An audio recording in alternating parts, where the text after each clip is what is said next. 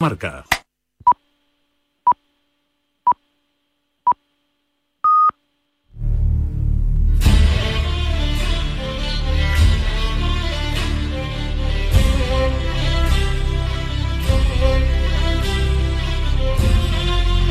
Hola amigos y muy buenos días a todos los cazadores, pescadores y amantes de la naturaleza. O muy buenas tardes. Ya sabéis que depende cuando nos escuchéis. O muy buenas noches, que hay mucha gente que nos escucha de noche en sus podcasts. Así que, en cualquier caso, bienvenidos una semana más al programa Tenazón de Radio Marca, el programa que, como sabéis, os ofrece esta radio del deporte, que es la radio que hace afición. Bienvenidos a este programa 533, en este ya sí primer sábado de la primavera, este 25 de marzo, que es el día que el arcángel San Gabriel anunció a María, bueno, este día de la anunciación del Señor, festividad de la Pellejera en la Villa del Libro, en Urueña, en Valladolid, una fiesta en la que muchas zonas de Castilla y León se felicitaba a las mujeres en este su día, entre comillas, pues de la misma forma y con la misma intención que las mujeres felicitan a los hombres el día 17 de enero, el día de San Antonio Abad o el día de los burros, también conocido. Así que felicidades a todas las mujeres que tengan algo que celebrar y feliz primavera. Y nosotros ya empezamos saludando, como hacemos semana tras semana, a quienes nos ayudan a realizar la televisión, empezando como siempre por Dulce María Rojo San José, la voz más dulce de Radio Marca. Dulce, muy buenos días, ¿qué tal? Muy buenos días. Bueno, A- pasando, pero a trompicones. pasando un poco mal. Bueno, que ya llegó la primavera, llegó la anunciación, llegó la pellejera, el día que le anunciaron a la Virgen que iba a ser madre. Felicidades. ¿Se celebra en tu pueblo esta festividad? Pues no, de mo- ahora no, creo que hace años sí que se celebraba, Mm, pero no, yo como soy todavía joven, no me acuerdo. ya, ya. En algunos pueblos, por los montes de Torozos y por ahí, sí que se debe de celebrar. Sí, hombre, en, en Urueña es la fiesta el día 25, así que Claro, se siguen felicitando a las mujeres. felicidades por la proximidad. Bueno, pues gracias. Oye, ya te he felicitado yo el día de San Antonio. Efectivamente. Saludamos también, como no, eh, a Dani López en los controles técnicos, ese técnico ciclón de Moranzarzal, amante de los deportes y de los gimnasios, que, es un, cachas. Y saludamos a Jesús Pérez Baraja y a Chu Rodríguez en la producción. Sabéis que os habla Leonardo de la Fuente Prieto, que ya no quiere enrollar más y marcha directamente con el sumario que tenemos para hoy, porque hoy en nuestro programa Volveremos a tener un poquito más de tiempo para la pesca que para la caza, porque la actualidad manda. Pero por supuesto hablaremos de las dos cosas. Y en primer lugar charlaremos con Santos Gómez, el presidente del Club Básico de Caza y Pesca Pico de Europa y presidente también de la Feria de la Caza, la Pesca y los Productos Agroalimentarios de la comarca de Liébana, que el próximo fin de semana se va a celebrar en Potes, en Cantabria. Charlaremos con Santos Gómez a ocho días de esta feria que se celebra a los mismos pies de los picos de Europa y a donde la Tenazón acudirá un año más.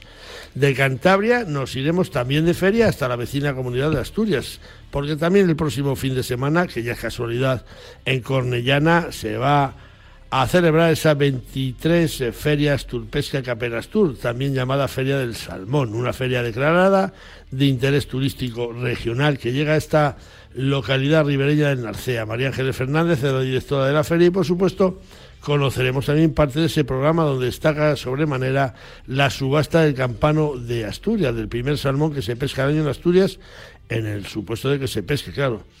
María Ángeles Fernández, Geli, nos contará cómo se presenta esta feria asturpesca Capenastur. Y siguiendo con eh, salmones, charlaremos con Juan Delibes de Castro, cazador, pescador, periodista, escritor, biólogo e hijo de Miguel Delibes, además de amigo, que acaba de presentar el libro El Salmón Atlántico en la pesca a mosca de la editorial Secote. Así que conoceremos con Juan Delibes este libro que ya está listo para engrosar las librerías de los aficionados a la pesca del del río, del misil plateado, a la pesca del salmón atlántico. Así que este va a ser nuestro menú para el programa 533 que esperamos que sea de vuestro lado. Tomamos aire y nos vamos con el santoral para este sábado 25 de marzo. El calendario nos recuerda que se celebran los santos de Abel, Anunciación, Humberto, Isaac, Lucía, María Alfonsina, Pelayo y Rebeca. Así que a todos muchas felicidades y especialmente, como hemos dicho antes, a las mujeres y por supuesto a mi amiga Inma Prieto, en San Cebrián de Mazote. Llevamos ya muchos años felicitándonos mutuamente, ella a mí el Día de los Burros y yo allá al día de la pellejera, así que le envío un beso y el año próximo que nos volvamos a felicitar. Mutuasport te protege mientras cazas para que no tengas que preocuparte por nada. Seguros del cazador, cotos de caza, monterías, batidas y ganchos, juntas directivas de cotos de caza, perros de caza, realas, guardas de cotos de caza, competiciones. Mutuasport, siempre pensando en la seguridad del cazador y de la actividad cinegética. Infórmate 915-340-444 o en mutua.mutuasport.com. Venga, nos vamos con Dulce con las noticias eh, de caza y arrancamos una truculenta historia de una protectora de animales de Gran Canaria que exportó 482 perros sin documentación o con ella falsificada al Reino Unido. Las autoridades del Reino Unido han avisado a las españolas que están investigando la entrada de perros procedentes de la localidad Gran Canaria de Agüimes con dudosa autenticidad de certificados oficiales. En menos de dos años, desde enero de 2021 hasta octubre de 2022, esta Asociación Protectora de Animales habría exportado 482 perros a Reino Unido, embolsándose un importe de 542 euros por cada uno en concepto de gastos y atención y traslado, por lo que habrían recibido una cantidad aproximada de 265.000 euros, según señaló la página web Club Caza. Todo comenzó con el aviso del coordinador regional del Servicio de Sanidad Animal del área de Agricultura y Pesca del Gobierno de Canarias. Su colega del Reino Unido le había comunicado la investigación iniciada a partir de haber descubierto la entrada irregular de cientos de perros procedentes de esta protectora. Tras comprobarlo, se verificó que los certificados sanitarios de los perros no habían sido realizados por el Servicio de Sanidad Animal, por lo que eran falsos. Aquí arrancó la investigación de la Guardia Civil que acudió a las instalaciones de la protectora donde no se les entregó el registro de entrada y salida de los animales y tampoco contaban con la inscripción en el registro de explotaciones ganaderas de Canarias. Bueno, pues otra de otra de protectoras entre comillas. Continuamos con el tiro al plato, ya que este fin de semana y el próximo va a haber pruebas por toda España. En un fin de semana como este, plagado de tiradas al plato por toda España, en las modalidades de Trap 5, Foso Olímpico y Foso Universal, además de tiradas de Compan Sporting y recorridos de caza, tenemos que destacar que la próxima semana, los días 1 y 2 de abril, se disputa la Copa del Rey de Foso Olímpico individual y por equipos en el Club de Tiro Jarapalo, el Málaga. La inscripción para esta competición está abierta y tiene un precio de 65 euros para tiradores senior, damas, veteranos y adaptados, siendo de 35 euros para junior y 30 para la modalidad de equipos. Los entrenamientos oficiales tendrán lugar el viernes día 31 de marzo a un precio de 7 euros la serie. Suerte para todos en cualquiera de las tiradas en las que se tire, que son muchas, y al plato. Bueno, pues suerte y al plato. Y acabamos con la Reserva Regional de Caza de la Sierra de Culebra, que celebrará el próximo sábado, día 1 de abril, la subasta pública de 51 permisos de caza. La agrupación de entidades propietarias de terrenos de la Reserva Regional de Caza Sierra de la Culebra subastará públicamente este próximo sábado 1 de abril a las 12 horas en el Salón Multiusos del Ayuntamiento de Villa de Ciervos los permisos de caza mayor correspondientes al Plan de Caza 2023-2024 de dicha reserva. La subasta, al igual que el año pasado, será presencial y se subastarán un total de 19 permisos de ciervos, 6 de corzo, una montería por segundo año y tras los buenos resultados obtenidos en la temporada anterior, 18 aguardos al jabalí. Los permisos para la caza del ciervo y corzo podrán disfrutarse en la modalidad de rececho. Toma nota, amigo. Los días 31 de marzo y 1, 2 y 3 de abril, Potes te espera en su decimosegunda Feria de Caza, Pesca y Productos Agroalimentarios de la comarca de Liébana. Un acontecimiento organizado por la Sociedad de Caza y Pesca Picos de Europa, en colaboración con los ayuntamientos de la comarca. Disfruta en Liébana, en Cantabria, de un fin de semana de sensaciones y de una combinación perfecta entre naturaleza, deportes, afición, turismo, tradiciones y gastronomía, destacando además entre otras actividades y como plato fuerte y origen de la feria, la subasta empuja a la llana y a mano alzada de las mejores especies de caza de la comarca de Liébana, como son sus venados, rebecos y corzos. Ven a Liébana a la decimosegunda Feria de Caza, Pesca y Productos Agroalimentarios de la comarca de Liébana, la mejor feria del norte de España con la fuerza y pujanza del viento del norte. Una año en Cantabria te voy a cantar. Con todo mi empeño puedo asegurar que no hay otro sitio, que no hay un lugar mejor para ver 12 meses pasar. Ole, qué bonito. Los hermanos Cosío y las Cosiucas, ¿eh? que nos dedican canciones todos los años que hemos ido a la Feria Potes. Vamos a hablar con Santos Gómez, que es el presidente del Club Básico de Cazadores y Pescadores Pico de Europa, una entidad que aglutina casi 500 aficionados a la caza y a la pesca en la comarca de Liébana, en Cantabria. Durante el próximo fin de semana, los días 31 de marzo, 1 y 2 de abril, la localidad cántabra de Potes, a los mismos pies de los Picos de Europa, acogerá la décimo segunda Feria de Caza y Pesca y Productos Agroalimentarios de la comarca de Liébana, un evento que concitará de nuevo la atención de miles de aficionados a estos deportes, además de a los excelentes productos de la zona. Una feria sentada y magníficamente organizada por Santos Gómez y su equipo de colaboradores y Catenazón, pues visitará un año más. Santos Gómez, muy buenos días y bienvenido a Tenazón de Radio Marca. Muy buenos días, amigo. Oye, que llega, llega a finales de marzo y de nuevo tenemos esa feria de la caza y la pesca y los productos agroalimentarios de la comarca de Líbano, una semana de espera y, al lío, ¿eh? ¿Cómo, ¿Cómo se presenta esta decimosegunda edición, Santos? Bien, con mucho trabajo previo, como todas las demás, pero con la experiencia de haber organizado ya 12 ediciones, que de algo nos vale algo tendrá el agua cuando la bendice también, claro, 12 ediciones y ahí apoyando y apoyando todos los ayuntamientos de la zona, como, como bueno, las instituciones de Cantabria, por algo será. Sí, sí, vamos, por supuesto que por supuesto que se hace un evento con una gran repercusión y tenemos el tenemos el apoyo de todos, sí. Una vez superada la pandemia, Santos, el cambio de fechas de hace dos años y retomar la feria a finales de marzo y a primero de abril, está claro, creo yo, que esta es una de las mejores épocas para disfrutar de vuestra feria y de vuestros pueblos de la comarca de Líbano, ¿no es así?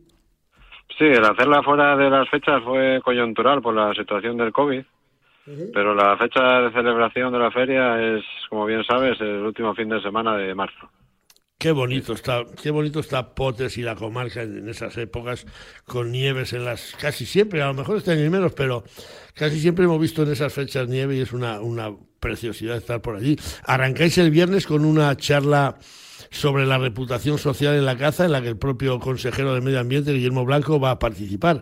Eh, eh, pues como digo, las instituciones cántabras os apoyan, siempre, siempre ha sido así, ¿no? Sí, siempre ha sido así y siempre hemos tenido el apoyo del gobierno de Cantabria, de su presidente y especialmente del consejero de Desarrollo Rural, Guillermo Blanco, que siempre está implicado con todas las inquietudes que podamos tener y lo mismo puedo decir de todos los ayuntamientos de, la comarca y en especial de Potes, que es con el que más trabajamos al hacerse la feria aquí en el pueblo. Anda que no lo pasamos mal el último año, ¿eh? ahí en Potes, cantando canciones de Cantabria con Vicente del Orujo el Travieso, con Guillermo Blanco y con los amigos. Nos, nos, nos lo pasamos una tarde magnífica con Raúl de Carni Cardive, que también mandar por ahí, o sea que... Sí, sí, sí, Así es el sábado hablar de, Miguel Ángel Revilla, el sábado Miguel Ángel Revilla va, a estar ahí.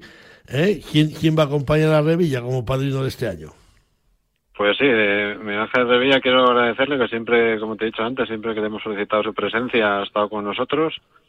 Y este año en el, corte de la cinta ya sabes que es conjunto y este año tenemos al, al maestro y gran figura del toreo, Manuel Díaz del Cordobés, que inaugurará la feria junto con el presidente. Oye, qué bueno. Yo me acuerdo cuando estuvo Jesulín, que fue una pasada que no le dejaban andar. Seguro que a Manuel Díaz, pues le va a pasar lo mismo. Más gente muy, muy atenta, muy cercana al público. Así que, mm, desde sí, estamos, estamos encantados de que haya aceptado nuestra invitación y muy ilusionados y seguro que va a ser un éxito. Ah, claro que sí. Entre las actividades que tenéis en la feria no van a faltar las exhibiciones de perro de rastro, de perro de muestra, de realas, y de tiro al plato con una exhibición de este año que nada más que tenéis ahí a un bicampeón del mundo como es Mario Fuentes López impartirá sus conocimientos entre los tiradores que quieran ir a ver tirar. ¿Dónde, ¿Dónde y a qué hora se puede ver tirar este fenómeno de la escopeta bicampeón del mundo, campeón de Europa, no sé cuántas veces campeón de España? ¿Dónde podemos ir a ver a Mario? Pues por empezar por el principio, como bien dices, las, las actividades son muy variadas y numerosas para que todo el público pueda disfrutar de, de aquello que más les guste. Y hay que, hay que tener en cuenta que muchas de ellas se hacen en pleno contacto con la naturaleza, como si fueran jornadas de caza, ¿sabes? En cuanto a- al tiro a plata me preguntas, de, tenemos la suerte de tener al, al campeón del mundo do- dos veces, creo, ¿no? Y varios Sí, sí. campeón de Europa, de España, Mario, Mario Fuentes. Estamos muy ilusionados porque esté con nosotros y, la, la exhibición será a las 11, a las 11 de la mañana en un lugar muy cercano a la feria, en un campo espectacular que hemos preparado para la ocasión. y, y está pensado esa hora para que todo el mundo luego después que acabe la, la exhibición, pues el que quiera pueda bajar a la, a la inauguración que será a las doce y media. Ajá. Bueno, recordamos que hablamos con Santos Gómez, director de la Feria de la Caza, la Pesca y Productos Agroalimentarios de la comarca de Liébana y presidente del Club Deportivo Básico de Caza y Pesca Pico de Europa. Eh, Santos, la comarca de Liébana, Sipotes miran al río y los chavalines fomentarán de nuevo su afición a la pesca con esa piscina con truchas, que siempre, siempre hay colas para que los chavalines traten de engañar a algún pez. Seguís eh, cuidando la cantera de forma sensacional, ¿verdad? A ver, no queda otro remedio. Nosotros lo tenemos muy claro, que los jóvenes son el futuros protagonistas de la caza y de la pesca. De, nosotros desde bien pequeñitos les damos un diploma en, en la feria donde se les reconoce como socios del club hasta que tienen mayoría de edad y a los que sacan el permiso de armas pues también tienen su, su reconocimiento. Es una forma de incentivarles y, y de animarles que para tirar para atrás bastante gente tiene alrededor ya en los colegios y, y demás. Y, y en el gobierno, que, que en los colegios los quieren adoctrinar y en el gobierno los quieren los quieren apartar de casi de la sociedad si les gusta la caza o la pesca, ¿no? Pues así es, pero aquí estamos nosotros para, para demostrar que, que hay futuro y que la caza y la pesca son no es nada malo, aparte que son necesarias. y, y nada, estamos muy ilusionados de que, bueno, y de hecho, de hecho los niños cuando se dan las distinciones y demás, pues, pues bueno, disfrutan un montón. Presumen más que un que un ratón encima un queso, que los he visto yo y les he hecho foto, anda, que no están a gusto con, con esos diplomas. Santos, háblanos de ese plato estrella de la feria, que es la, la subasta de las especies que tenéis para cazar en esos entornos naturales y, y casi paradisíacos de Libra. ¿Qué es lo que vais a subastar este año? ¿A qué hora? ¿Y dónde? Y, y- y además con, con Verónica a tu derecha, que, que es tu, tu mano derecha, Verónica Ramos, va a ser quien conducirá la subasta, ¿no? Sí, sí, así es. Mira, eh, por contarte rápido, pues si no nos da tiempo, Sí. Este año vamos a tener más, más permisos que otros años, ¿vale? Tenemos 45 permisos en, en total, Ah, rep- repartidos entre recechos de venado trofeo y no medallable, de rebeco, de machos, rebeco hembra, y luego tenemos batidas de venado, que estas eh, se dividen en, bat- en batidas mixtas, de machos, hembras y crías, y en batidas de hembras y crías solas. Todo esto se, todo esto se va a subastar el día 1 a las cinco y media de la tarde en el Centro de Estudios Lebanegos y esperamos que como siempre sea, sea la subasta espectacular, como siempre ha sido. Y lo mejor viene después, cuando, cuando venga la época de cazar, que se va a cazar en un cazadero posiblemente, en uno de los cazaderos más bonitos del mundo, aquí en el entorno de los picos de Europa.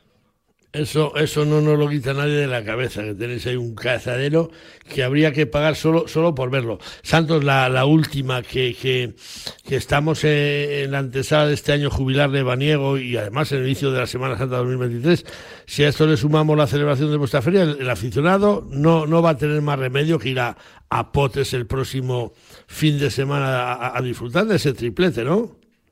Pues, eh, a ver, es, es obligatorio. Todos, siempre es aconsejable visitar Líbana, pero este año, si cabe, todavía más. Porque tenemos que visitar la feria con todas esas, todas las actividades que, que lleva. Luego los paisajes naturales impresionantes, que desde la misma puerta de la feria tienes el, el esplendor de la primavera verde alrededor y, y parece que tocas los picos con la mano, con tapados de nieve ahora mismo todavía y pues nada, la gastronomía y luego pues tenemos aquí a un kilómetro y medio eh, el santuario de Santo Toribio de Líbana, que es uno de los cuatro lugares santos que hay en el mundo. Y, bueno, y uno de ellos lo tenemos aquí en, aquí en Líbana. Entonces, y, que, eh, y que- y que este año abre la puerta, creo que es el día 23 de abril, me parece. Así que eh, habrá que ir a, habrá que ir a pedirle al santo y a pasar por la puerta esa, esa de vuestro monasterio, ¿no? Una vez una vez que estamos aquí, este año es obligatorio el que, el que desee, pues pasar y ya te digo, está un kilómetro y medio nada más de, de recinto ferial. Bueno, Santos Gómez, que muchísimas gracias por habernos atendido. Eh, yo espero con ganas que llegue el fin de semana para iros a saludar a Potes, para ver a Chari, a Lucía y a Verónica, y para hacerme unas botellitas de esos orujos de Líbana que me acompañan durante, durante casi todo el año, no todo el año, por desgracia. Así que el viernes eh, de la semana próxima nos vemos y- y- y hasta la semana que viene.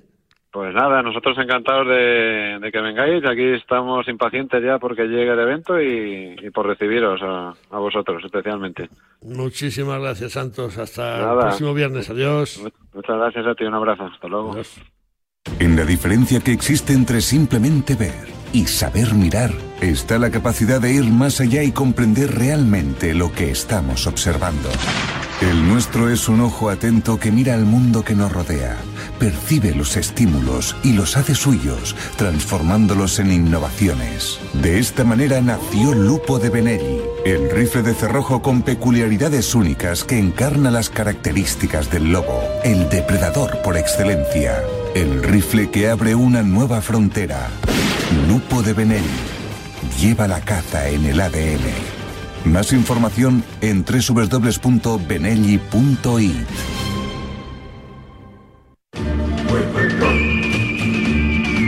Bueno, que suena la música de la sección legal de este programa, ¿eh? de Pleitos Tengas y los Ganes, con nuestro abogado experimentado en materia penal medioambiental, con Santiago Ballesteros Rodríguez, al que tenemos ya al otro lado del teléfono. Santiago Ballesteros, muy buenos días. Muy buenos días, amigo Leo y amigos oyentes. No te falta trabajo ninguna semana, como puedes ver, ¿eh? Sí, la verdad es que no. La verdad es que Eh, eh, que no te falte, es bueno tener trabajo. A ver, te llega una, una pregunta desde Benicarló. Guillermo Carlos te dice que la cámara de seguridad de su domicilio ha registrado a una persona arrojando al interior de su parcela unos trozos de carne con alfileres, presuntamente, presuntamente destinado a uno de los perros que Guillermo guarda en su domicilio. Al parecer las imágenes no son muy nítidas y Guillermo quiere saber qué tendría que hacer, pues todavía no lo ha denunciado a la Guardia Civil o a la policía, y a qué se expone este fulano si finalmente se comprueba que estaba realizando esta acción. Bueno, pues, pues esa es una acción eh, peligrosa, pero no, es- no es un envenenamiento. Si fuera un, un envenenamiento, estaríamos ante un, ante un delito del artículo 336 del Código Penal, ¿eh? y, y desde luego, pues por el mero hecho de poner el veneno, eh, se, se hubiera consumado. Lo de poner alfileres, ¿eh? o lo de tirar carne con alfileres, ¿eh? que evidentemente es un peligro potencial para cualquier animal que pase por ahí, no puede, sin embargo, asimilarse a, a un veneno o mm, a, a- a una sustancia de similar eficacia destructiva al veneno. Entonces, podríamos pensar, por ejemplo, en un delito de maltrato animal, pero tampoco se ha consumado, porque tampoco ha muerto ningún perro. Claro. Entonces, pues la verdad que nos, nos encontraríamos ahí ante mm, Una una, laguna. infracción, sí, una infracción administrativa, ¿eh? porque sin duda es una acción ilegal, pero no relevante desde el punto de vista penal. ¿Mm? El, delito de maltrato mm, de maltrato animal exige un resultado, exige que se produzca la lesión o que se produzca la muerte del animal.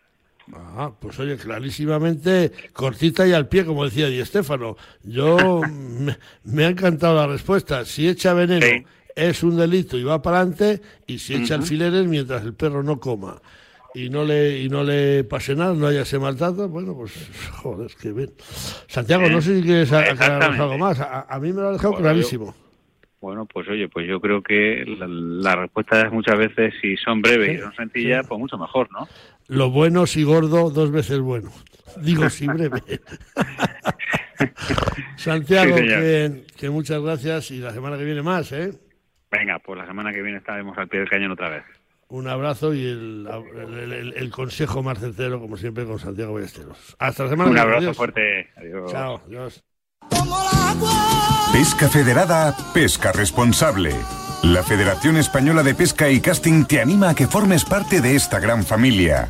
Pescador, fedérate en tu federación territorial, donde serás informado, defendido y, por supuesto, valorado. Engánchate a la pesca deportiva federada y recuerda, pesca deportiva federada, pesca responsable, tan claro como el agua. Vámonos con esas noticias de pesca con Dulce que va a arrancar con el resultado del Campeonato de España de Pesca de Salmónidos Lago. El pescador aragonés Nicolás Abadía Bernard se proclamó vencedor del séptimo Campeonato de España de Pesca de Salmónidos Mosca el lago desde orilla disputado el pasado fin de semana en el lago de los Invernaderos en Jaraíz de la Vera, Cáceres. Nico Abadía logró un total de 69 capturas para sumar 106 puestos y relegar a la segunda plaza al mundialista Jordi Oliveras Cortina, que hizo 133 puestos, y a Víctor José García La Seca, que se llevó la medalla de bronce con 143 puestos. En esta final nacional tomaron parte 50 pescadores llegados desde toda España, logrando un total de 1.788 capturas con una medida media de 33,1 centímetros. Esta competición tuvo como campeones por comunidades a Cataluña con el equipo integrado por Jordi Casas, Santiago Gallego, Mar Azuar y Francisco Cabrera Rocha. La segunda plaza fue para la comunidad de Aragón y la tercera para la comunidad de Murcia. Enhorabuena a todos los participantes. Enhorabuena y sobre todo pues a ese oscense Nico Abadía que ha sido campeón de España, que además reeditando el título por segundo año consecutivo. Ojo con Nico, ¿eh? Finalizamos con la previa del Campeonato de España de Pesca de Mar Costa Clubes. La Federación Asturiana de Pesca, que este domingo día 26 de marzo celebra su asamblea y gala anual con la entrega de premios a todos los campeones del pasado año, organiza el próximo fin de semana en la localidad de Ribadesella el 31 Campeonato de España de Pesca de Mar Costa Clubes. La entidad deportiva que preside Pedro García reunirá en Ribadesella, en las playas de Santa Marina, Vega, Arenal de Morís, Espasa y Rodiles a los mejores clubes nacionales de Mar Costa en esta competición nacional que se disputará a tres mangas de pesca, de cuatro horas de duración cada una de ellas. Los dos primeros equipos clasificados serán los representantes españoles en el Campeonato del Mundo de 2024. Suerte, buena gala este domingo y por supuesto pesca para todos. Y por supuesto enhorabuena para nuestro compañero Cesario Martín que le van a conceder el premio de los medios de comunicación, como el año pasado nos lo cedieron a nosotros. Así que, Cesario, enhorabuena. En Cornellana, Asturias, el 1 y 2 de abril ven a la Feria Asturpesca y subasta del Campanu de Asturias Capenastur a disfrutar todo lo relacionado con la caza, la pesca, la naturaleza y el turismo activo. Stands comerciales y multitud de actividades al lado del Narcea, río salmonero por excelencia del norte de España. Para más información, www.campanuasturias.com y por Facebook en Feria del Salmón. Ven a nuestro mercadillo agroalimentario y disfruta con nuestra gastronomía ribereña en establecimientos del concejo. Y el domingo, coincidiendo con la apertura de la pesca con muerte en Asturias, acércate a conocer la tradicional subasta del Campano de Asturias, declarada fiesta de interés turístico regional. Recuerda, días 1 y 2 de abril, Feria Asturpesca. Te esperamos en Cornellana. Mujer española. Ni francesas, ni italianas, ni suecas, ni de Alemania. Me molan más las de España. Hombre, claro, y las asturianas sobre todo. Vámonos hasta Asturias para hablar con María Ángeles Fernández, que es la directora de la Feria Asturpesca Capenastur, la Feria del Salmón, que se celebrará el próximo fin de semana, entre los días 1 y 2 de abril, en Cornellana, en Asturias. La también conocida como Feria del Salmón volverá a concitar la atención de los amantes de la pesca del río del río y con un poquito de suerte muchos de ellos podrán ser testigos de la subasta del primer salmón logrado en Asturias en la temporada de pesca con muerte de 2023. Y ojo, eh, que, a lo mejor alguno de nuestros oyentes pudiera ser el protagonista del día si de casualidad trinca el campanu, el primer salmón que se pesca en aguas asturianas este año. María Ángeles Fernández, muy buenos días, bienvenida a Cenazón de Radio Marca. Muy buenos días. Oye, cómo mola la mujer española, ¿eh? Geli, que, que estamos ya ya una semanica, ¿eh? Ya se respira ambiente de, de, de, de la Feria Capenastur en Cornellana, en esa vigésimo tercera Feria Asturpesca Capenastur, Feria de Salmón, ya, ya estáis ahí al lío. Pues sí, ya lo tenemos casi todo listo para, para poder celebrar la feria. Tenemos las carpas, los stands, los subasteros y bueno, los, los principales, los protagonistas, los pescadores, que ya me dicen que están observando el río a ver si ven salmones por ahí. y bueno, por supuesto que después de estos tres años ya tenemos ya ganas de feria. ¿Y qué, qué le decimos a, a nuestra audiencia? Eh, ¿te, ¿te, cuentan los pescadores si han encontrado salmones? Claro, no lo van a decir, porque, porque un campano es un campano, ¿no? Exactamente, no, no, no me dicen nada. Me dicen que el río que está muy bien, pero ah, no bueno. me dicen nada de los peces, ¿no? O sea que tenemos el campo, el campo de, de, juego está perfecto. Ahora, ahora ve quién es el que le pone el cascabel al gato. Háblanos un poquito de ese programa que tenéis preparado para el próximo fin de semana, donde las actividades de la caza y la pesca y gastronómicas y de naturaleza van a ser las protagonistas. Pues sí, eh, bueno, como bien sabéis todos, celebramos esta feria en en el entorno del monasterio San Salvador de Cornellana. Uh -huh. Y bueno, tenemos muchísimas actividades, tanto como para, para, niños como para adultos. Desde empezamos el sábado a primera hora con exhibición de perros de rastro. Este año lo hacemos para niños. Estos años uh -huh. atrás veníamos haciéndola para adultos. Este año es para, para niños.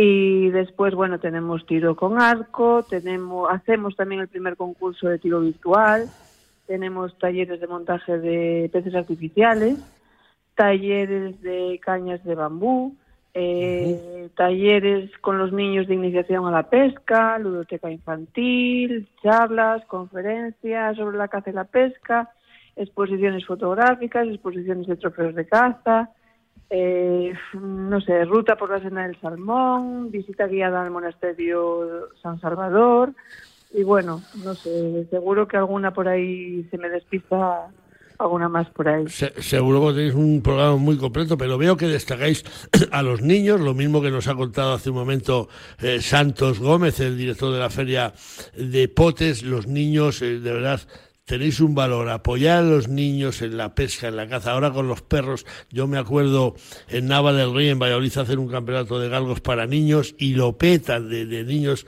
La ilusión que tienen esos chavalines eh, no se puede pagar eh, con dinero lo que hacéis por estos eh, por estos críos, ¿eh?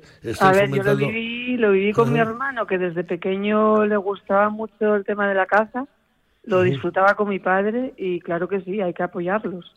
Pues, Tienen pues que yo, yo, lo aplaudo y seguro que algún día os suelto un perro por ahí porque es que merecéis, merecéis ese aplauso. Eh, Geli, ¿cuántas firmas y expositores se van a dar cita en ese monasterio de San Salvador? Pues tenemos 26 expositores especializados en caza y pesca uh -huh. y 12 stands de agroalimentación. Bueno, pues, pues, pues muy bien. Sí. Y, y, además este año vais a tener ahí representación de la, de la fiesta de la trucha de la Ponte Nova, porque además ya lo podemos adelantar, nos van a conceder en la localidad eh, de la Ponte Nova, en Lugo, esa trucha de oro, que es todo un honor, y te lo digo yo, yo también la tengo, ¿eh? Pues sí, la verdad es que no, nos prestó muchísimo cuando, cuando nos, nos avisaron y nos dijeron. A ver, para nosotros recibir esto, de, de, este galardón después de tantos años haciendo la feria, pues es una alegría inmensa que se reconozca el trabajo de esta forma. Y bueno, pues mira, ya que me das la oportunidad, quiero aprovechar para darles las gracias. Hombre. Ya lo hice ya de manera telefónica, que no los pude ver personalmente todavía hasta la feria, pero, pero mira, a través de este medio puedo darles las gracias. Pues eh, te digo yo que esa iniciativa, Taracho, eh, nuestro amigo Javier Royce, es un paisano que merece la pena conocer, ese que lo ha propuesto, es el director del Centro de Iniciativas Turísticas y es un, es un premio eh, para lucirlo.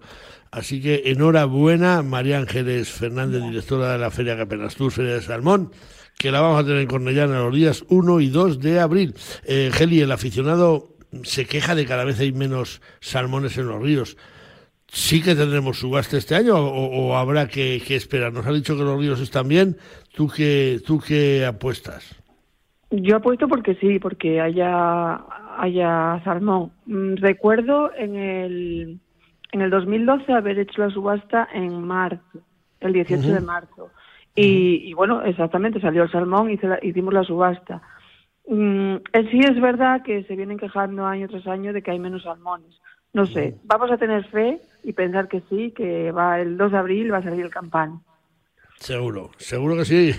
La subasta, la subasta es el momento cumbre de ese domingo, día de la apertura. ¿A qué hora está prevista esa subasta? De la que se va a hablar en toda España, sin duda, porque todos los telediarios, todos los medios hablan de la subasta del primer salmón. Pues si el campano sale, sale durante la mañana, se pesca durante la mañana, la subasta será a la una. Y si sale durante la tarde, pues a las seis de la tarde. Ya, ya, ya tenéis eh, eh, asignados cuántos eh, gente va a pujar por este salmón, ¿ya lo sabéis? O todavía Hasta el momento tenemos 11. Ajá. Eh, sí, empresa y hostelería. Eh, pero bueno, yo como siempre digo todos los años, hasta el momento de la subasta, cualquier persona que esté interesada puede, puede subir a, a subastar. ¿Sabes? O sea, que entre esos subasteros, si ahora yo voy allí y estoy de espectador y digo que mil euros más, eh, ¿me lo, me lo dais a mí si de casualidad Por pasara? supuestísimo que sí. Sí, sí. Ah, qué bueno, ya qué pasó una bueno. vez, ya pasó una vez subastando yo, que una persona, eh, que creo recordar que era, porque fue de los primeros años, 2012, 2013, era un carnicero y, y quiso eh, subastar y sin problema, se lo llevó. Bueno, qué bien. Eh, Geli, la Feria Capenastur es el mayor reclamo del año para la zona, para el Concejo de Salas y para Cornellana. Sí, es una feria que está declarada de interés turístico regional y bueno, cre- yo creo que puedo decir que es la mayor que hacemos y para el Consejo mm, es un bien tanto por la parte económica como turística. Entonces, se acerca, o sea, se- quiere decir que se acercan personas de, de toda España e incluso de fuera de España también. Es muy Ahí- importante para nosotros esta Ah, feria. Ahí van a estar mis amigos del grupo Miguel Pesca, eh, Miguel Piñeiro y compañía. Tú sabes que yo tengo un compromiso en Potes, ha coincidido este año en la misma feria y tengo que estar en Potes, pero tengo una ganas de ir por allí, así que no te, no te lo imaginas, eh, que tengo muchas ganas de conocer vuestra vuestra feria. Eh, siempre reconocéis también vosotros a, a personalidades ligadas a la pesca. ¿Quiénes van a ser este año reconocidos en la Feria Capenas Tour? Pues este año tenemos, le daremos, haremos entrega del galardón Astur Pesca de Plata a Velázquez, que es un conocido pescador de Cornellana, y a Juan de Libes, que bueno, ¿quién no conoce a Juan de Libes? Es muy conocido, biólogo y divulgador de caza y pesca y naturaleza en periódicos y revistas. Lo tenemos ahora, después de tu entrevista, tenemos a Juan por ahí esperando ya, que seguro que te está Oh, escuchando, Juan de Libes. Tene- No le dejéis ir a pescar, no le dejéis entrar en competición, que es capaz de, de trincar el campano, que Juan, Ah, pues, pues nada, que lo, que lo subaste, sin problema. Que es más peligroso que un barbero con Parkinson. Yo, yo, yo creo que Juan, si coge el salmón, casi me jugaba algo a que, a que lo soltaba, fíjate, es un casi pescador de toda la vida sin muerte. Eh, estamos acabando, Geli. No hay una buena feria sin buena comida y bebida alrededor. Eh, esta oferta también está contemplada en el programa, ¿no? Sí, por supuesto. Eh, bueno, exactamente, que sería de una feria sin una buena comida. Eh, los distintos restaurantes del Consejo ofrecen sus jornadas dedicadas al salmón y en la feria tendremos al restaurante La Yandesa que también tiene su menú dedicado al salmón. Y la última, una semana vista, mandarles un mensaje a nuestros oyentes para, para que os vayan a ver a Cornellana. Pues qué decir, como cada año, que muchísimo ánimo, que tengan una buena temporada de pesca y que el domingo pesquen el campano y los invito a venir a Cornellana a subastarlo. Pues muchísimas gracias, eh, María Ángeles Fernández, Geli, gracias por habernos atendido un año más, gracias por contar un año más con, con nosotros y feliz Feria Astur Pesca Capenas Tour, que la disfrutéis a tope, como siempre hicisteis, y, y a quien Dios se dé, San Pedro se la bendiga. Muchísimas gracias a vosotros.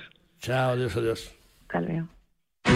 Si quieres saber lo que es bueno, prueba los productos distinguidos con el sello Alimentos de Palencia. Porque hablar de Palencia con P es añadir calidad a las materias primas, a su elaboración, a su variada gastronomía y a su potencial turístico. Desde la Diputación apoyamos a nuestros productores hosteleros y comercios para conseguir esa C de calidad. Entra en la web alimentosdepalencia.com y accede a nuestra tienda online o acércate y disfruta de la compra en los comercios adheridos a la marca. Diputación de Palencia, porque tú sabes lo que es bueno. Consume alimentos de Palencia, con P.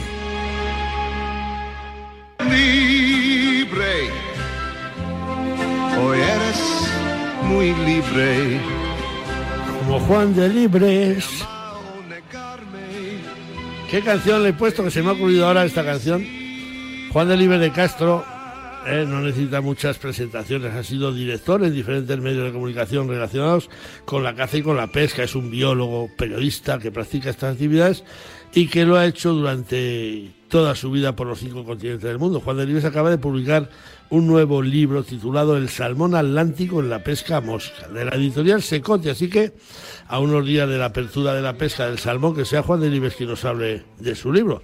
Juan de Libres, muy buenos días, bienvenido a Tenazón de Radio Marca. Buenos días, Leo, ¿cómo estáis todos? ¿Qué canción te hemos puesto, eh? Juan de Libres. La, la has tarareado muy bien, ya no me acuerdo quién la cantaba. Matt Monroe. conocido. Matt Ah, Matt Monroe. Monroe. Sí, pues le señor. has igualado, eh, prácticamente. señor. Ma- Espero que algún día que coincidamos pescando me la cantes entera. Matt Monroe y yo, los dos primeros pisos nos los compramos cantando. Juan, que, que enhorabuena por ese nuevo libro que acabas de publicar con la editorial Secotia, El Salmón Atlántico en la Pesca Mosca. Una, una nueva mosca, mosca en, tu revólver, nueva publicación, ¿no? Bueno, eh, muchas gracias. Sí, dices, por ese nuevo libro, como si yo hubiese publicado muchos. La verdad es que no. Soy coautor de, de dos o tres, pero coautor de varios autores, y este prácticamente es el primer libro que, que escribo yo solo. Y nada, que comentarte que la editorial Secotia, que está especializada en escribir libros un poco didácticos de cómo enseñar a pescar a mosca la lubina, cómo enseñar a pescar a mosca el black bass, cómo enseñar a pescar a ninfas, etcétera, me lo propuso y les contesté. Mi primera respuesta fue que, que en principio no me atra- atraía, porque yo tampoco me considero un maestro ni me apetece escribir un libro de hay que poner la mosca verde y el hilo del 24 y tal. Y, y, pero bueno, por otra parte, yo era consciente de que he tenido el privilegio de visitar todos los países del mundo donde vive el salmón atlántico y pescar y conocer la situación. Y les ofrecí la posibilidad de escribirlo un poco a mi aire, no mm, eh, con las normas estrictas didácticas de, de la colección. Me dieron libertad y, el resultado está ya en manos de, de- unos cuantos pescadores. Entre otros, eh, yo, que a ver si encuentro un ratito para, para leerlo. Eh, nos cuentas en el libro que, que es un privilegio de reyes pescar salmones, ¿no? Sin duda ninguna. El salmón es que es increíble. El salmón es una reliquia, es algo que yo soy inevitablemente pesimista, pero es que si sabemos el número de salmones que hay en el mundo, que, me que s- se calculan alrededor de 3 millones, 3 millones y medio, es una cifra ridícula, pero absurda, es que no hay nada. Eh, o sea, en Asturias, en el norte de España, hay muy poco salmón, pero es que en el resto del mundo no penséis que hay muchísimos más, hay más, desde luego, porque la situación está mejor, está muy mal en España y, mejor en el mundo, pero eso que probablemente no lleguen a tres millones y pico, son los peces que remontaban hace cuatro, cinco, seis siglos, por ejemplo, en el río Rin, que es el río europeo eh, más, más grande, el- el más grande de toda Europa, que nace en los Alpes, cruza varios países, sobre todo Alemania, también Francia, y termina desembocando en, en Holanda, en los Países Bajos, y en el Rin subían varios millones de salmones.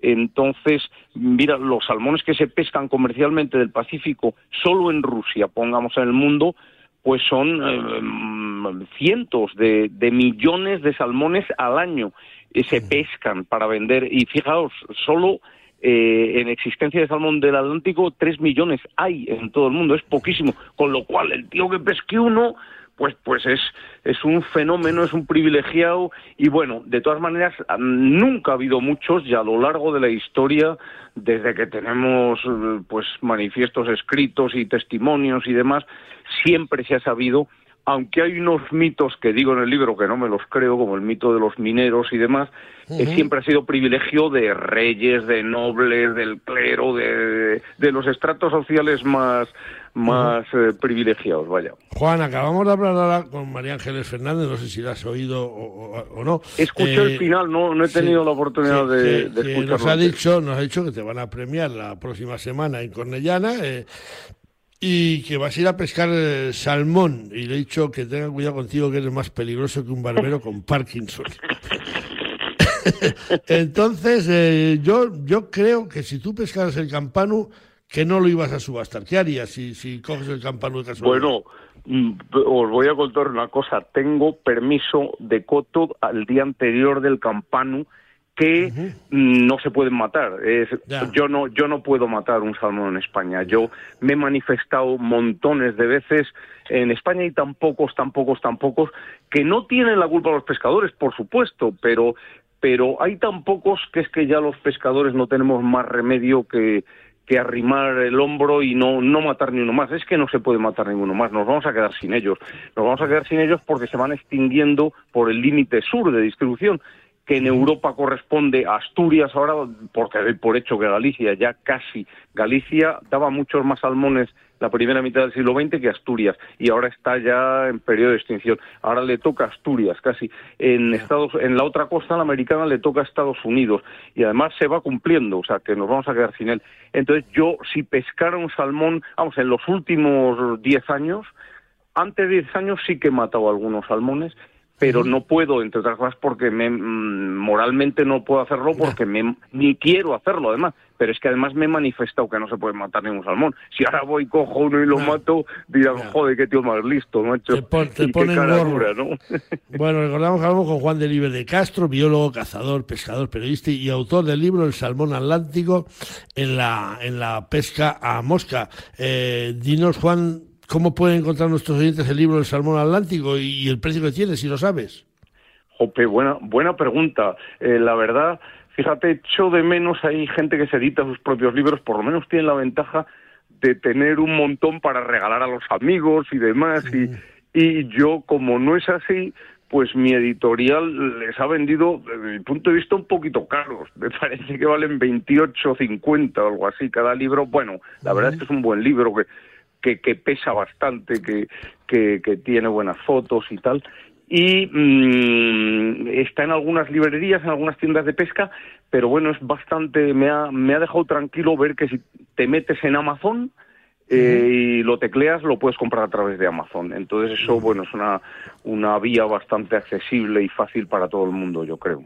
Pero 28,50 euros un libro que firma un Delibes, eh, bueno... Un poco caro, ¿eh? Pues yo, yo, compro, leo, yo compro muchos libros y leo muchos libros y de más de 22 euros, libros de lectura, 23...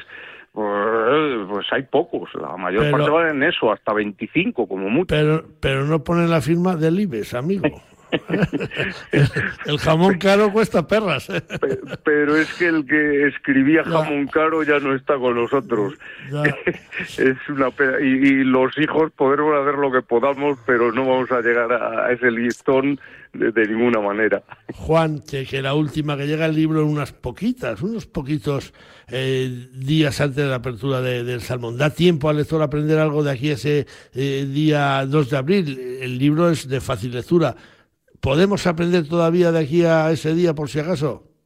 Mira, bueno, yo el libro mm, he intentado que esté salpicado todo el de anécdotas mías, ¿no? De, vivencias mías para que no sea un, rollo teórico, ¿sabes? Porque, porque en buena medida los libros de esa colección son de consulta más que de lectura, con lo cual creo que buena parte del libro es entretenido y se puede leer.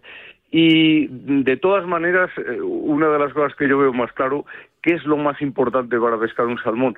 Eh, tan fácil como que lo haya, que lo haya. Muchísimas veces estamos lanzando en un pozo y no hay ni uno. Y estamos todo el día lanzando y ¿cómo lo vas a pescar si no hay? El salmón es migratorio, entonces tener la suerte de que haya entrado, tener la suerte de que sea un pez fresco y tener la suerte, eh, bueno, mm, de que no esté muy trallado por, por otros pescadores más, que, que ahora perdido temporada, evidentemente, si está el salmón no va a estar muy zurrado, porque, porque no le habrán hecho nada. Pero, pero es casi más, mira, había un señor de Ampuero que se llamaba Taquio eh, a principios del siglo XX, que decía, pescar un salmón es dificilísimo. Él pescaba en el asón. Decía, es dificilísimo. Se necesita por lo menos un 80% de suerte y un 20% de técnica.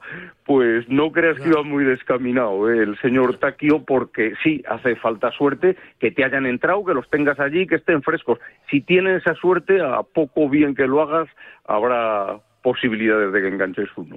Juan, la última, que tú fuiste director de la revista Trofeo Pesca, director de Canal y Pesca, ¿y qué te parece que haya una editorial como Secotia que siga apostando por la pesca? Que yo creo que es la única, la de nuestro amigo Humberto Pérez Tomé. ¿Faltan e, e, editores que se, que se animen por la pesca con, con la cantidad de aficionados que hay? Pues bueno, me, me encanta, desde luego creo que que Humberto Editorial Secotia tiene un mérito tremendo de seguir apostando. Yo, eh, como tú, que hemos yo he sido, tú lo sigues siendo, profesionales de, de la información de la caza y de la pesca y son eh, herramientas y medios muy difíciles de rentabilizar hoy día. Entonces me imagino, me imagino que una editorial que habla de pesca también, pero, pero es muy necesaria porque, porque hay muchísima afición, no solo en España, que tendremos dos millones de pescadores por menos, sino en todo el mundo y yo creo que además va a más. Entonces, bueno, me encanta porque esta editorial Secotia creo que, pertenece a una editorial más fuerte que se llama Almuzara, eh, que es de, Manuel Pimentel, un, señor que fue eh, ministro en España de Cultura y, que, bueno, pues un gran aficionado a, los libros, entonces me, encanta que ambos, eh, Almuzara y Secotia, apuesten por, por la pesca. Bueno, Juan, amigo, que muchísimas gracias por atendernos. Suerte con ese libro donde nos plasmas tus experiencias y conocimientos. Feliz temporada de pesca. Te veré en la Ponte Nova porque a mí eh, me pilla en pote la próxima semana, pero en la Ponte Nova nos pegamos ese abrazo que nos debemos, ¿vale? Fenomenal, Leo. Un abrazo, Un abrazo y hasta muy pronto. Muchas gracias, adiós. Adiós. Aire libre, ríos limpios, montañas vivas. Un mundo rural donde redescubrir las cosas importantes de la vida. Vente. A un paso tienes el paraíso del siglo XXI. Zamora. Enamora. Patronato de Turismo. Diputación de Zamora. Nos vamos con mi perrito zamorano, porque dice mi perro que el pasado lunes se cumplió un año desde que medio millón de personas cazadores en la inmensa mayoría, aunque también hubo otros gremios con nosotros, como pescadores, representaciones, asociaciones agrarias y de varios colectivos a mayores, estuvimos en Madrid a tomar la castellana en una de las manifestaciones más multitudinarias de todas las que se han celebrado en España. Allí reclamamos el 20 de marzo respeto para el mundo rural y para la caza a un gobierno que nos ha demostrado que no le importamos un pito, porque un año después, si no estamos igual, mentiríamos. Si lo dijéramos, tampoco hemos mejorado tanto. Es más, yo creo que estamos bastante peor. Mi perro dice que no nos vamos a olvidar jamás de esta manifestación, que fue modélica y ejemplarizante, pero esto ya lo sabíamos, porque cuando la caza se manifestó anteriormente siempre fue desde el respeto. Pero de ahí a lanzar las campanas al vuelo para declarar que estamos contentos con los resultados de aquella manifestación, nosotros desde luego no lo compramos, pues desde luego no nos ha llegado nadie a contentar y no entendemos cómo se ha llegado a celebrar un encuentro de agentes de la caza con la Real Federación Española de Caza al frente, aunque faltaron bastantes federaciones territoriales al encuentro para recordarnos una victoria que, de haberlo sido, sería pírrica tal vez. Puede que se ganara una batalla, pero yo creo que perdimos la guerra, aunque nunca es tarde para volver a las barricadas. Mi perro dice que se cuentan por ciento los aficionados que estuvieron en Madrid que tienen nuestra misma percepción. Se logró sacar a los perros de caza de esta ley de bienestar animal, pero en general esta ley, que finalmente fue un capricho ideológico de este gobierno socialcomunista apoyado por partidos de la extrema izquierda, tanto que le gusta hablar al presidente Sánchez de los partidos de la extrema derecha española, que se lo haga mirar y mire a ver con quién ha pactado él, y por si fuera poco nos metieron la estocada y el descabello con la modificación del Código Penal en materia de bienestar animal. Mi perro dice que aguantaremos mientras podamos a ver cómo vamos capeando el temporal, pero nosotros no estamos para celebraciones.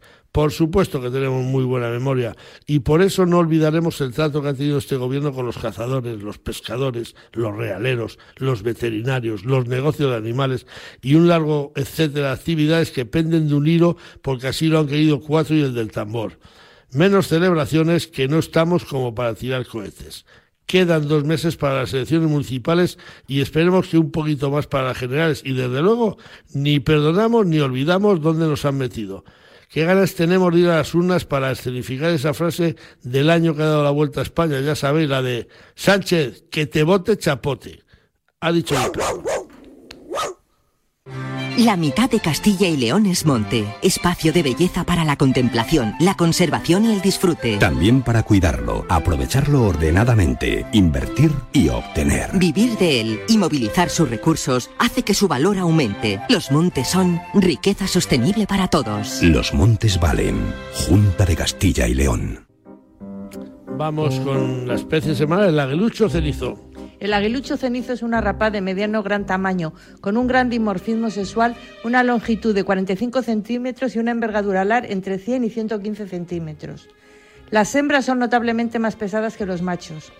Los machos presentan un color predominantemente gris por la parte superior y blanco en las partes inferiores, así como obispillo gris y unas estrechas franjas alares negras.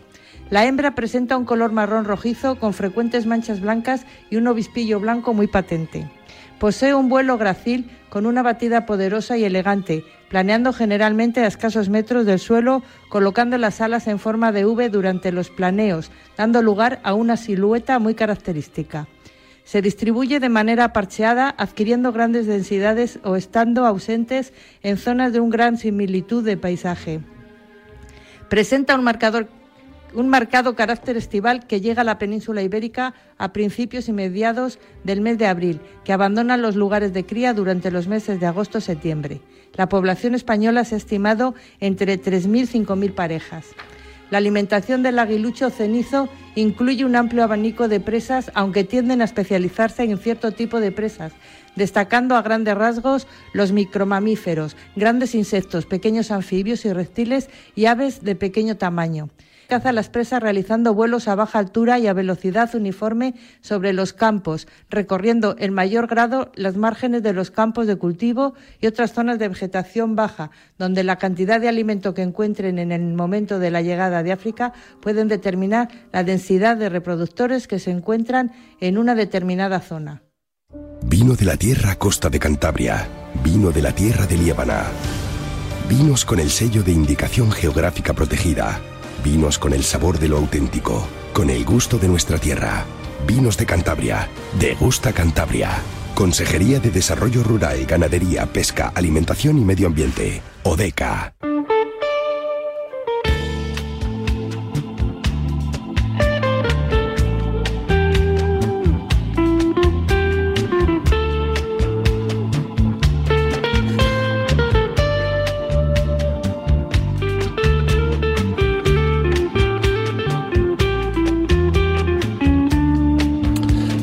Pues sí, señor, vinos de Cantabria. Hay gente que dice, ah, pero hay vinos y buenísimos. ¿eh? Nos patrocina el dicho semanal.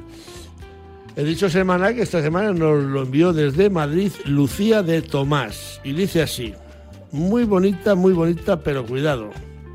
Los capullos se multiplican también en primavera. Así que si nos lo dijo desde Madrid Lucía de Tomás, por dicho queda. Un segundo.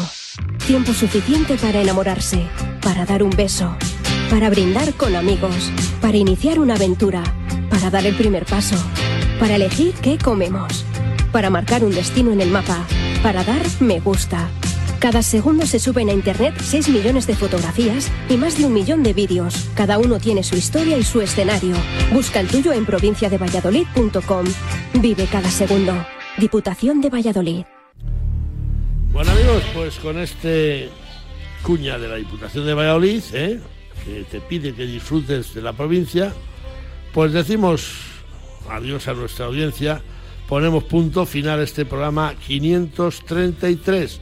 Así que decimos adiós a quienes nos ayudan a realizarlo, a Dani López en los controles técnicos, siempre magnífico, siempre atentísimo a Chus Rodríguez y Jesús Pérez Baraja en la producción y llegados a este punto, adiós con el corazón, decimos desde Atenazón, Dulce Rojo y Leo juntos. Dulce, se acabó. Se acabó, se, acabó. Se acabó lo que se daba.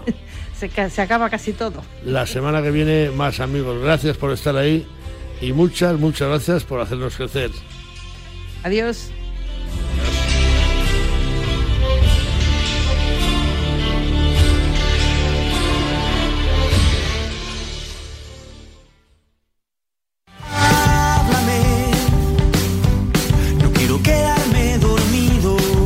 Sábados por la noche no son para dormir, son para escuchar La Alternativa, tu programa de música en Radio Marca con José Luis Escarabajano. Entrevistas a tus grupos favoritos, novedades musicales, recomendaciones de él y ella DJs y regalo de entradas y abonos para conciertos y festivales.